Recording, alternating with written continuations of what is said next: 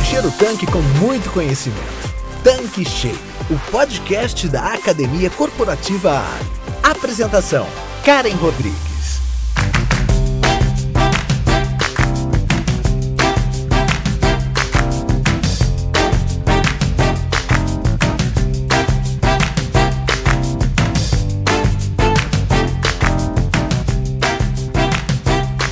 Olá, tudo bem com você? Seja bem-vindo, seja bem-vinda aqui no nosso canal Tanque Cheio, o podcast da Academia Corporativa Ali. E hoje nós vamos falar sobre um assunto extremamente importante e atual. Nós vamos discutir como evitar perdas no recebimento de cartões. E para falar de um assunto tão específico, eu trouxe o Carlos Bispo, que é especialista no segmento de postos e serviços focado na área financeira, além de ter também o canal Seu Posto de Gasolina. Então, gente, tenho certeza que o papo de hoje vai contribuir muito com os nossos revendedores. Tudo bem, Carlos? Olha, muito obrigada por estar aqui com a gente mais uma vez na bancada do Tanque Cheio. E eu tenho certeza que o conteúdo de hoje vai ajudar muito a nossa revenda. Bom, Karim, muito bom estar aqui novamente, é sempre uma honra.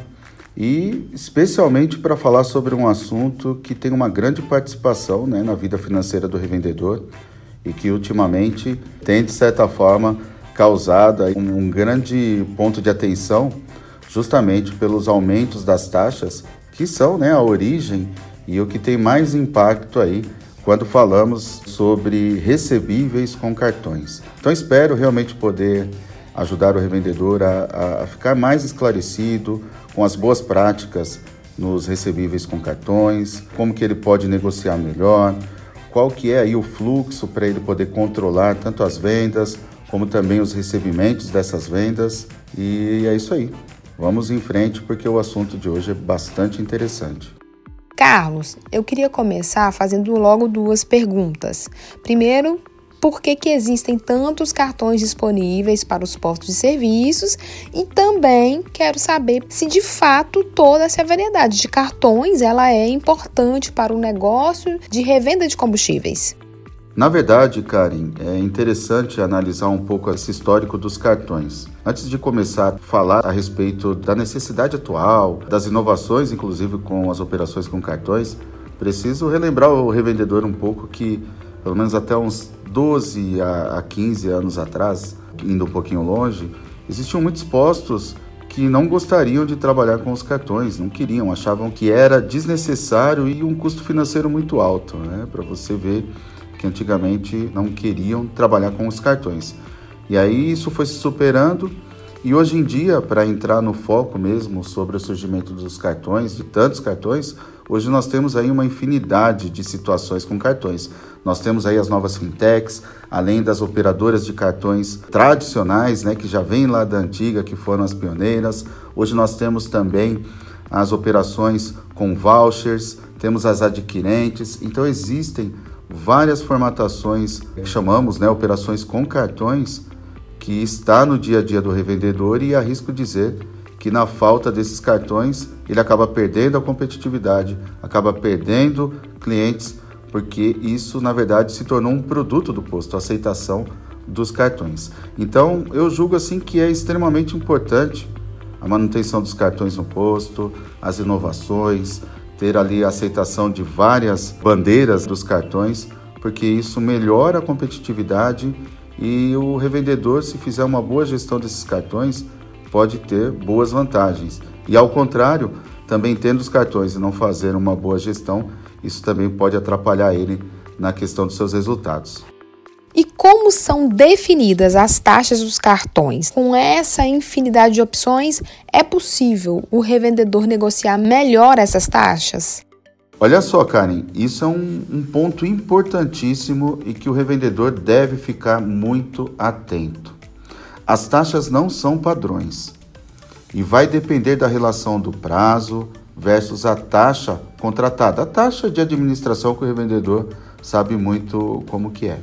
E, e só fazendo um, um adendo aqui, que existe uma das modalidades que eu vou falar, é a modalidade do D mais 2 para crédito, que tomou uma força muito grande durante a pandemia. Né? Sabemos todos que a, a revenda passou né, por alguns percalços, não só a revenda, mas como todo o cenário né, nacional, nem estamos aqui falando sobre a crise, mas sim falando diretamente com relação à operação, aos números, a revenda ela teve, sofreu um impacto muito forte na descapitalização, é, na perda de volume. Então, muitas ferramentas novas foram criadas para poder ajudar o revendedor a ter mais dinheiro no caixa de maneira mais rápida, para ser mais saudável ali o financeiro. E aí surgiu esse D mais 2, que era o revendedor ter ali o seu cliente passando o cartão no dia de hoje e daqui dois dias esse valor ser automaticamente ali liberado para ele no que foi chamado de antecipação programada ou antecipação automática. Então eu precisei fazer esse adendo. Por quê? Porque pode se confundir o D mais 2, que antigamente era o débito, com o D mais 2, que hoje é o crédito. Então antigamente o crédito era o D mais 30. Isso que eu falei no contexto dos cartões é, considerados tradicionais. Agora, você pode ter outros tipos de adquirentes, operadoras, que por sua vez vão ter prazos diferentes e as taxas diferentes.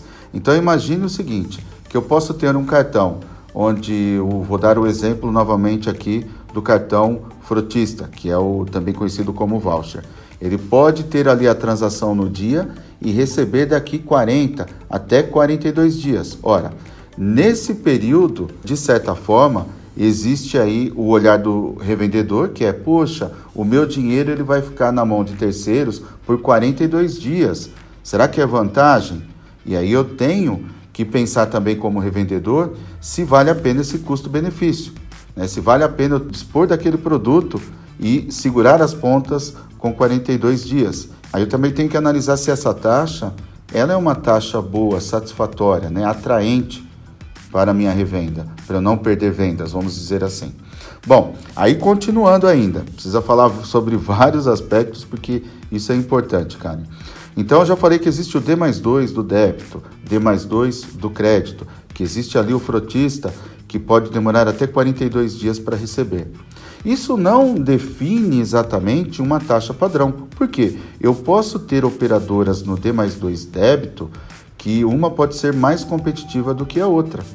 Eu posso ter um benefício, por exemplo, quando eu tenho um grupo econômico, quando eu tenho uma rede de postos. Então eu preciso entender muito bem o custo-benefício, eu preciso negociar muito bem essas taxas.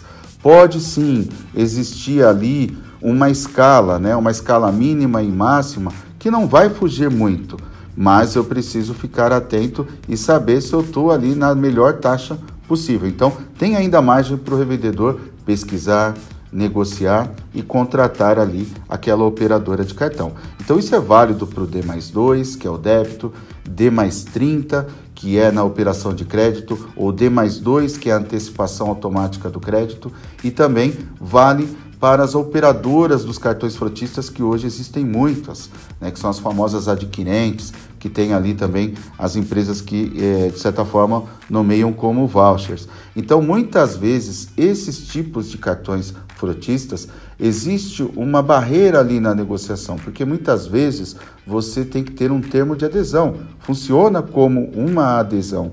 Então, você tem ali aquele produto que você pode disponibilizar para os seus clientes que possuem frotas para poder aumentar o seu volume, mas por outro lado, existem as taxas administrativas, as taxas adicionais que muitas vezes pode é, ter ali uma taxa efetiva um pouco maior comparado às operadoras tradicionais. Isso o revendedor ele está no, tá no dia a dia dele, ele conhece muito bem, mas às vezes, Karen, pasme, o revendedor ele não faz conta, o revendedor ele não verifica se o seu contrato já venceu, ele não verifica se aquele D mais 2 que foi para D mais 30 se está com uma taxa coerente. Existem ainda outros revendedores que, por sua vez, mantiveram como D mais 2 e as taxas estão muito altas.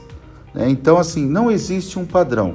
existe a atenção do revendedor de estar pesquisando todos os dias e estar sim negociando sempre que possível com todas as modalidades de cartões existentes no seu posto. Carlos, e com tudo isso que você disse, existe um equilíbrio ideal entre taxa e prazo de recebimento que o revendedor deva buscar ou seria algo padrão entre as operadoras? Aí, Karen, aí é uma questão que vai depender muito da situação atual do revendedor. Vai depender como que está o caixa dele, como essas operações né, acomodam no caixa dele. Vou te dar um exemplo.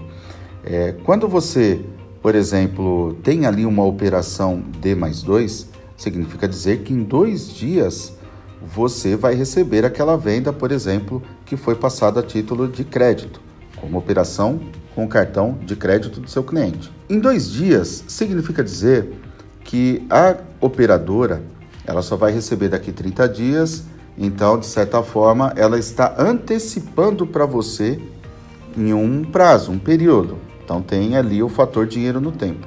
Então, vou dar um exemplo hipotético aqui. Se para 30 dias essa taxa que era cobrada nas suas vendas com cartões de crédito fosse de 2%, por exemplo, obviamente que de 30 dias 2% não deveria ser o mesmo valor de você receber em dois dias. Então, provavelmente, você pode ter aí uma taxa de 1,5% para receber em dois dias. Então, o dinheiro no tempo conta. Quanto mais rápido o dinheiro estiver no seu caixa, quando for uma operação de venda a crédito, significa dizer que você vai ter um custo financeiro maior, porque você tá, está antecipando algo que já era contratado. Tudo bem? Agora, isso, como eu disse, vai depender do seu caixa, vai depender da acomodação do seu caixa. Se você tem ali um capital de giro bem postado, bem montado, equilibrado, você pode pensar no custo financeiro. Ora, eu vou aguardar 30 dias e vou ter um custo financeiro de 2%. Ótimo, como é o padrão. Agora, por outro lado, se eu estou com uma necessidade de caixa, se está difícil a situação financeira no meu posto para eu poder aguentar ali, né, como diz o vendedor, o capital de giro, talvez o custo-benefício seja melhor. Talvez o dinheiro mais rápido entrando no caixa dele seja melhor do que um resultado financeiro final. Então, isso depende muito da necessidade do revendedor no momento. Tem um capital de giro para aproveitar a melhor taxa no contratado a 30 dias?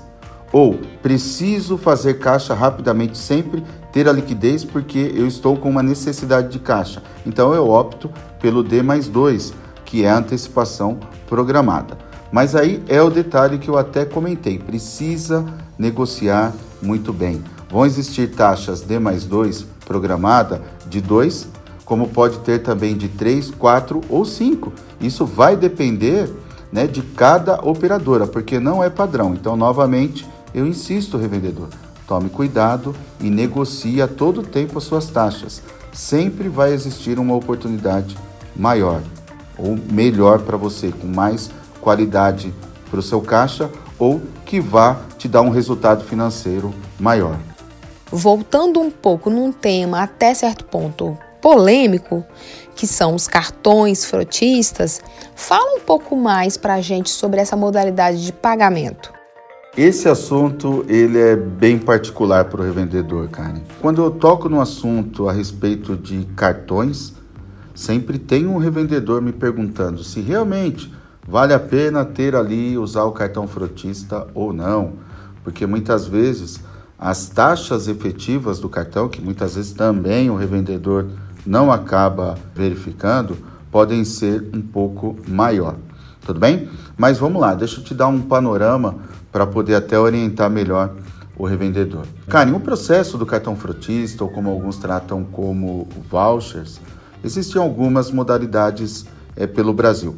Existem modalidades para empresas que possuem frotas, é, existe também modalidade para o setor público, que também um órgão ali tem, de certa forma, uma frota e assim consegue atender todas as frotas, tanto pessoa jurídica como também uma empresa pública, né? empresa privada e empresa pública. Mas o ponto é o seguinte para você revendedor: o que você tem que tomar muito cuidado é no momento de decidir se vale a pena ou não. Não adianta você, revendedor, colocar ali um produto que eu chamo de produto, tá, Karen? Quando eu tenho um cartão frota, por exemplo, é um produto que eu estou oferecendo para o meu cliente que tem ali um cartão que veio da empresa que ele, que ele trabalha. Uma transportadora, por exemplo, que tem ali vários veículos, então para ela fazer melhor a gestão dessa frota, ela disponibiliza esse convênio com o, o credenciamento, né?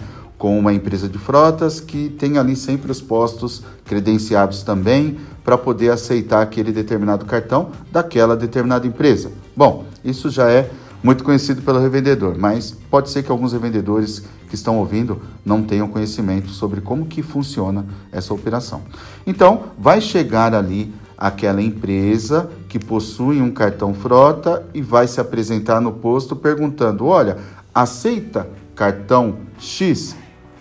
Obviamente que o revendedor ele tem o direito ou não de aceitar.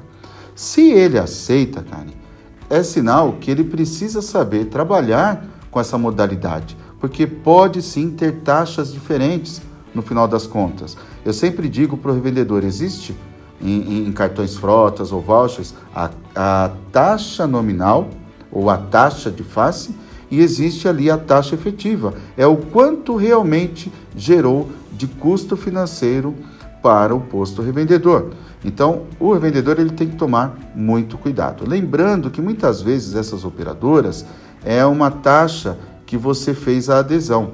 Existe uma adesão, caso aceite, você tende ali a ter essas taxas, que seriam as taxas administrativas, como também existem as taxas adicionais, como taxa por transação, taxa por transferência bancária, né? Também tem ali o valor do comodato de manter ali as maquininhas, que é a famosa maquininha, né? Que, que fica ali mensalmente, tá bom? Então o revendedor precisa sim fazer as suas contas e verificar. Olha, eu tenho uma taxa é, efetiva no cartão frotista um pouco maior, porém a quantidade de veículos que me traz de determinadas empresas para poder abastecer pode representar 30 mil, 40 mil, 100 mil litros a mais. Então, vale a pena eu ter essa operação com cartão frota, mesmo com um custo financeiro maior, porém me traz mais veículos, um volume de litragem maior e detalhe, Karen, pode ser que gerem muitos outros serviços agregados. Então, nesse pensamento, eu entendo que vale a pena para o revendedor entende que existe uma taxa efetiva, que isso impacta em X a margem dele, mas que mesmo assim ele vai estar tá vendendo X mil litros a mais, que mesmo assim ele com esse volume ele aumenta o seu ticket médio do posto, ele aumenta as vendas da loja, de outros serviços agregados, com certeza pode ser que vai valer a pena. Agora, o que não pode, ou o cuidado que o revendedor tem que ter, é se é um volume menor e ele não vende outros serviços além do combustível, talvez aí o custo financeiro da operação possa ser mais alto. E é por isso que muitas vezes se comenta né, do assunto polêmico cartão frota, é o que eu sempre digo. Você tem que saber se vale a pena para a sua operação ou não vale a pena. Então eu sempre recomendo, só trabalhe com cartão frotista se você souber trabalhar com ele. Vou atender apenas combustível? Quanto combustível vai representar de incremento na minha operação? Legal, então eu aceito porque vai ser viável. Não é viável? Então eu seguro, tá bom? Agora, outro ponto também, além das taxas do custo financeiro, pensando em resultados. Ora, se eu sei que demora 40, 42, 45 dias, eu tenho ali um capital de giro é, programado ou ativo apenas para esse tipo de operação, eu consigo financiar essa operação por 35, 40, 45 dias, além do tradicional? Se sim, também você pode entender que vale a pena. Agora, não adianta também você incrementar X mil volume, você souber que tem ali venda de serviços agregados, mas não tem o capital de giro para poder bancar essa operação. Então é por isso que muitas vezes o revendedor aceita, mas ele não estava preparado com o capital suficiente para bancar essa operação, e aí ele acaba no meio do caminho tendo ali alguns tropeços. E aí ele começa a fazer as contas e vê também que talvez o custo financeiro foi um pouco mais pesado do que deveria. Então ele ali faz uma análise mais completa da operação frotista e acaba, de certa forma, não ficando muito contente com o resultado final. Carlos, de forma geral, existe algum risco em relação ao recebimento com cartões nos postos de serviços? Olha, é, eu posso dizer para você que na grande maioria das operações que são mais conhecidas, tradicionais, já são aí bem vivenciadas no mercado, você não tem o risco. O que você tem, na verdade, é o custo financeiro. Porque imagina aqui comigo, muitas vezes eu falo para o revendedor: olha, se você não aceitar o cartão, você muitas vezes vai ter que financiar o seu cliente, o famoso, vamos imaginar aqui o fiado. Então, ou você opta em bancar esse fiado, o custo financeiro, o risco de não receber, ou você assume um custo financeiro de uma taxa de um determinado cartão para poder, pelo menos, né, vamos dizer assim, é, excluir, de certa forma, o risco de não receber. Então, é, risco, risco não tem. O risco que tem, muitas vezes, é mesmo a operacionalização de você não analisar, por exemplo, uma venda cancelada, você é, ter ali uma taxa que foi descontada, deduzida do seu recebimento, diferente daquilo que você tem contratado, pode vir aí uma cobrança em duplicidade, pode vir aí uma cobrança é, indevida. Então, tudo isso sim pode impactar no risco de perdas, né? Eu costumo dizer que você precisa ter uma prevenção contra perdas no processo de recebimento dos cartões, como é o caso que todos devem conhecer, que é a conciliação. Então eu tenho que ter ali, de certa forma, um fluxo de conciliação para poder fazer com que eu tenha um mínimo risco de perda possível. Só para você ter ideia, Karen, empresas especialistas em conciliações de cartões é, informam uma perda aproximada entre 2 e 3% das vendas realizadas por meio do cartão. E o revendedor muitas vezes acha que é somente a ah, questão de taxa, mas eu estou acompanhando a taxa. Mas não, existe sim outras modalidades de riscos de perdas que talvez o revendedor não consegue identificar. Então, assim, o revendedor ele tem outros tipos de, de perdas que não é relacionado à taxa, ah, porque minha taxa era de 2% e veio como 2,5%. Não é somente essas perdas que uma falta de uma conciliação pode proporcionar. Ah, é, esse índice de perdas pode estar atrelado ali ao risco de perda, por exemplo, em comprovantes falsos que vêm da pista, pode ser em razão de vendas desfeitas ou o que o mercado também conhece aí como chargeback, né, essas vendas que são canceladas, pode ser por pagamentos que não foram efetuados pela operadora de cartão, pelas adquirentes, pode ser por cobranças incorretas ou até mesmo divergências nos lançamentos. É, pode ser o seguinte: ah, eu tinha uma taxa contratada, mas veio um pico de taxa diferente daquela contratada.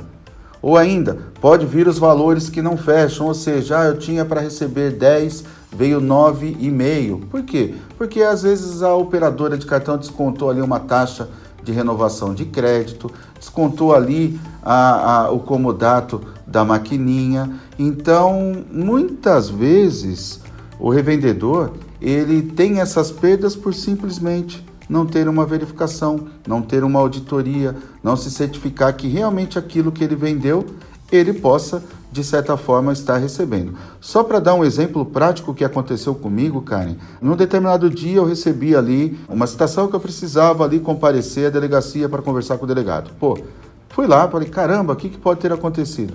Cheguei lá, eles queriam me ouvir porque existia uma venda que foi cancelada porque foi, de certa forma, uma fraude. Alguém com um cartão furtado passou no meu posto e assim por diante. Ora, nem eu sabia que tinha perdido teoricamente essa venda, porque ela foi cancelada. Mas por quê? Porque foi dado um tempo depois esse cancelamento e eu não tive como verificar. Fiquei sabendo ali, por exemplo, na delegacia. Então, ora, se eu tivesse um processo de conciliação bem executado, talvez eu não teria perdido aquela venda ou talvez eu estaria sabendo. Então, assim, esses são os riscos. Pela falta de uma conciliação, pela falta de uma auditoria sobre tudo aquilo que eu vendi, será realmente que eu vou receber? Então, acho que o risco é, nessas operações, Karen, estão totalmente atrelados ao processo de conferência, ao processo de auditoria, que o revendedor tem que ficar muito atento. Com tudo isso que você acabou de falar para a gente, a conciliação de cartões não é mais algo opcional. Ela é fundamental para a saúde financeira do posto. Existe alguma maneira certa para fazer essa conciliação? Você falou muito bem um ponto importante, Karen. Não se trata mais de pleno processo padrão para o posto. Isso já se trata realmente de uma real necessidade de se prevenir contra perdas financeiras. Como eu disse anteriormente, entre 2 e 3% de perda, imagina, um posto que tem as suas vendas 50% atreladas a cartões, imagine o peso dessas perdas financeiras que possivelmente ou eventualmente, numa falha do revendedor, possa não constar. Vou dar um exemplo numérico.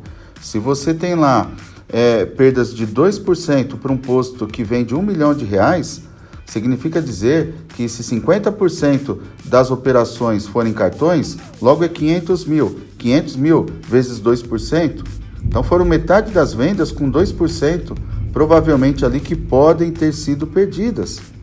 E muitas vezes uma revenda, se o revendedor tem ali 1% de indicador de lucratividade, ora, meio por cento faz falta.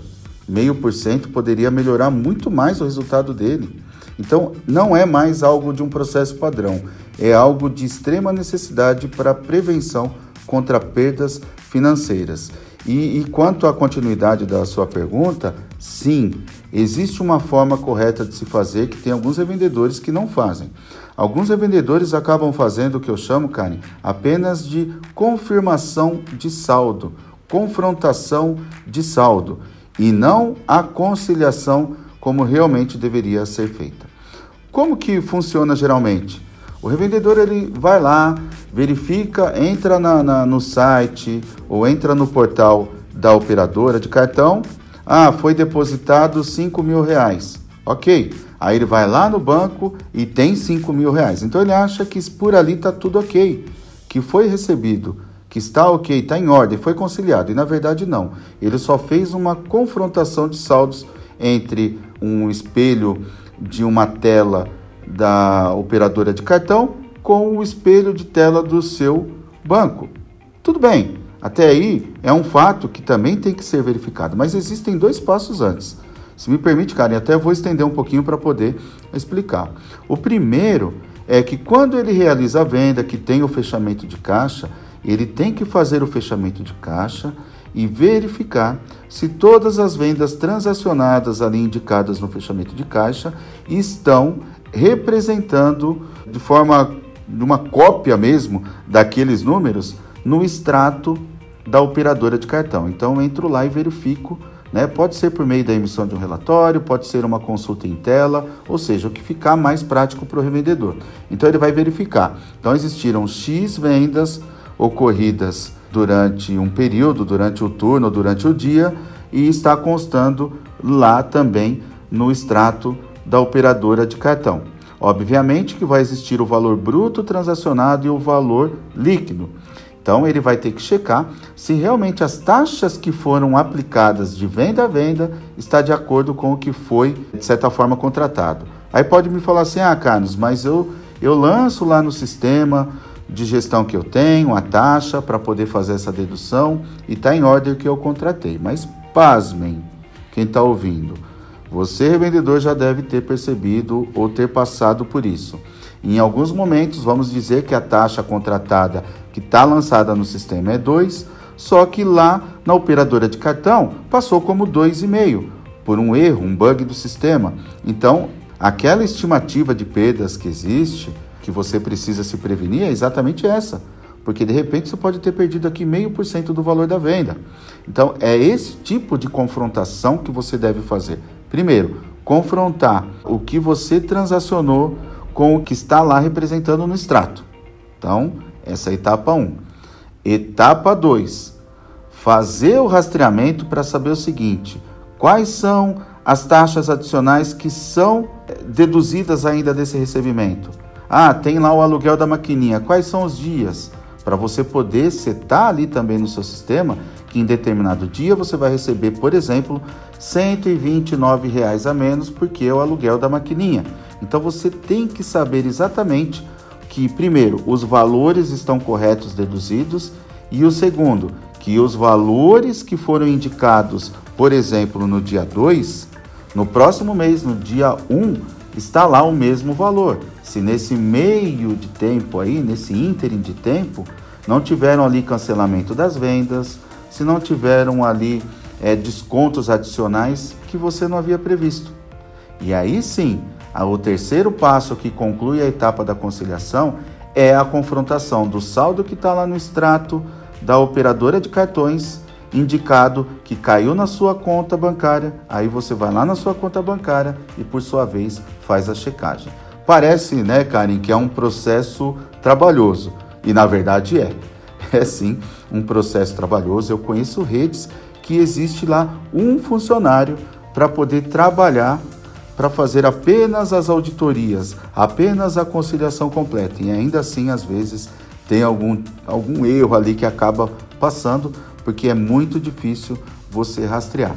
Agora, existem outras maneiras. Hoje, os sistemas de gestão, eles já possuem módulos adicionais, por exemplo, de conciliação de cartões, o que já por um meio de processo de inteligência do sistema, ele já consegue reduzir ao máximo erros de conciliação.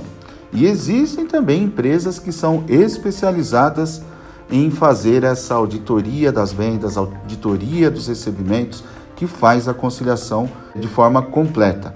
Tá? Então, realmente dá trabalho, mas é necessário e hoje você consegue resolver usando aí a tecnologia, a inovação para ser mais rápido e mais confiável.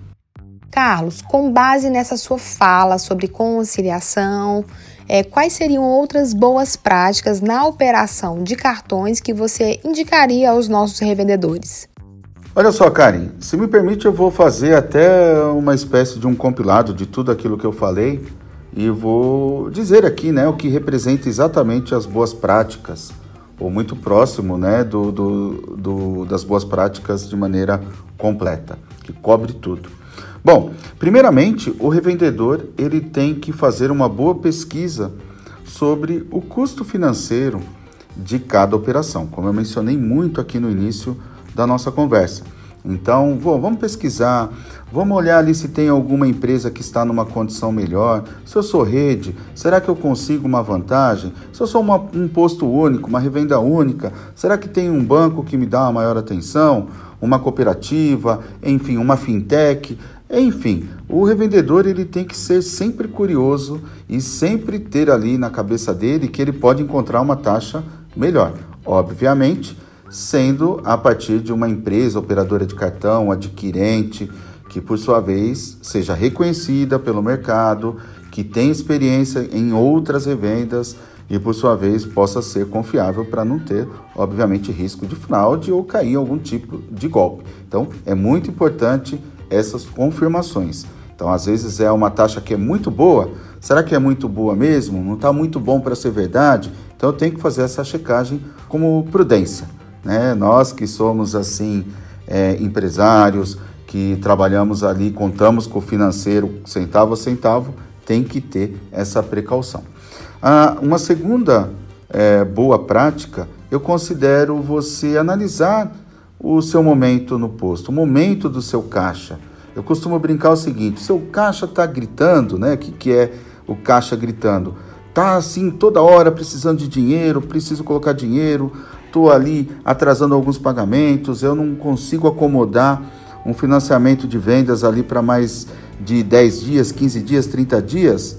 Então, preciso também fazer essa análise sobre como está o meu fluxo de caixa como estão as previsibilidades de entrada e saída? Vou conseguir acomodar essas vendas no D mais 30? Ótimo. Ah, eu posso fazer D mais 2 porque vai estar melhor para o meu momento. Show de bola. Então, assim, você tem que ter esse, essa clareza de como está realmente o seu caixa. Como que você consegue é, comportar as suas vendas? Qual o prazo médio que você consegue financiar? Então você tem que ter isso esclarecido. O terceiro ponto que eu acho que pega muito revendedor de surpresa são as modalidades de antecipação. Olha só, Karen, existem antecipações que são programadas, até mencionei aqui, que foi muito comum na época da pandemia e que hoje já virou uma regra, uma nova modalidade. Então você pode ter uma antecipação automática ou programada com D mais 2, tudo bem? Como também você pode ter as famosas antecipações que são emergenciais. O que são essas antecipações emergenciais? Chegou um determinado dia, você tem que pagar um boleto de combustível, não tem o dinheiro todo para poder pagar, e aí você liga naquela operadora de cartão e pede uma antecipação. Bom, essa antecipação de maneira emergencial, ela tem um custo financeiro muito maior caso você escolhesse ter a automática. Então, qual que é a ideia, revendedor? Se você fez a análise do passo anterior, como que está a questão do seu fluxo de caixa? Você está conseguindo manter as vendas com o recebimento em D mais 30? Numa boa? Ah, tô sim, tô conseguindo é, suportar. Se você não está conseguindo suportar, vê que no meio do caminho você vai ter que fazer várias antecipações emergenciais, então já programa logo, negocia para você ter o D mais 2, porque aí o seu custo financeiro, no final de contas, vai ser mais vantajoso. Você não vai perder ali, vamos falar assim, custo de capital, né? Você não vai perder ali dinheiro efetivamente. Então se programe, analise, planeje porque você pode, por sua vez, ali cair no conto da antecipação emergencial. E ainda tem outro aspecto, tá, Karen, que merece. Existem algumas operadoras, adquirentes, que por sua vez acabam alterando a sua forma de receber, colocando uma opção de antecipação sem você, inclusive, autorizar. Então, por isso que eu digo, tem que ficar atento, verificar constantemente como está sendo né, o desempenho ali das suas vendas com cartões de crédito. A operadora está seguindo aquilo que eu contratei? Ela está mudando as taxas sem o meu conhecimento? Ela está mudando os prazos sem o meu conhecimento? Ela está fazendo antecipação que eu não autorizei? Eu já vi ocorrerem casos assim. Então, revendedor, fique atento, cada centavo importa na sua revenda. Você tem chance de negociar muito bem as suas taxas de administração com cartões, cuidado com as taxas de face, as taxas nominais e, por sua vez, a taxa efetiva ou as taxas efetivas quando você administra um contrato, por exemplo, frotista. Então, são essas dicas de boas práticas de gestão e também prevenção contra as perdas que eu posso deixar aqui para o revendedor, Karen.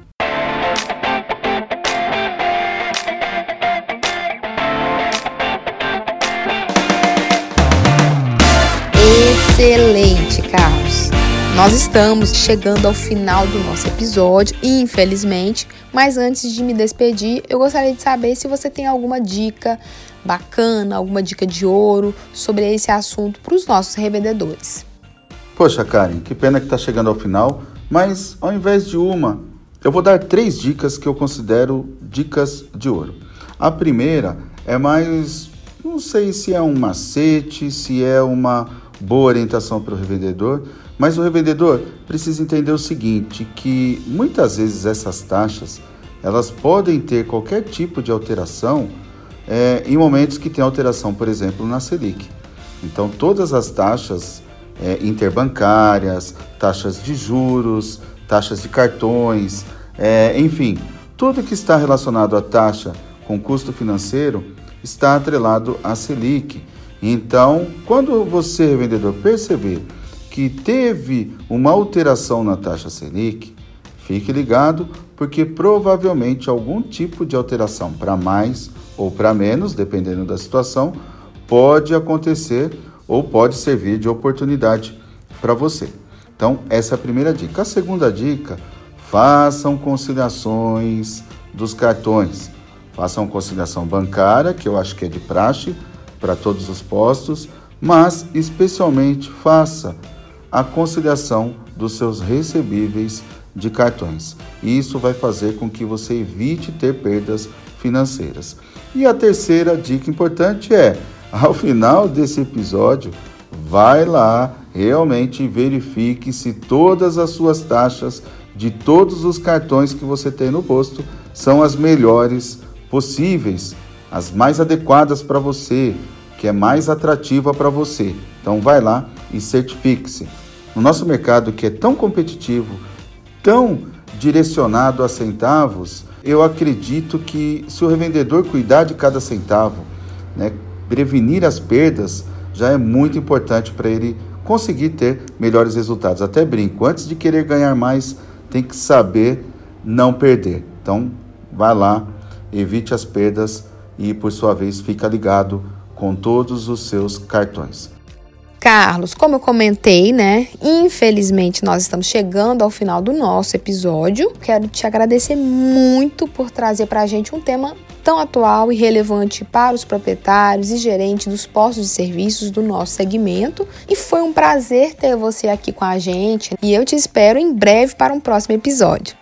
Karen, eu que agradeço em estar participando aqui com você novamente, podendo falar aqui para todos os ouvintes que sempre estão aqui conosco né, no tanque cheio e sempre será uma honra. Sempre que precisar, estarei aqui aguardando o convite para poder trazer aí conteúdos, compartilhar experiências que pode ajudar o revendedor no dia a dia. Então conte sempre comigo. Até a próxima.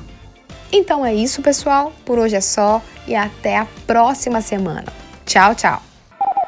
Você acabou de ouvir Tanque Cheio, o podcast da Academia Corporativa Ali. Quer encher seu tanque com ainda mais conhecimento? Faça parte do canal do Telegram da Academia Corporativa Ali e receba conteúdos diários relacionados à gestão do seu posto de serviços. Para entrar, basta clicar no endereço que está na descrição deste episódio. E para você que é revendedor Ali, acesse agora o portal da Academia Corporativa. Nele você encontra dezenas de webséries e cursos exclusivos sobre os mais diversos temas para você e toda a sua equipe. Tá esperando o quê? Não fique de fora!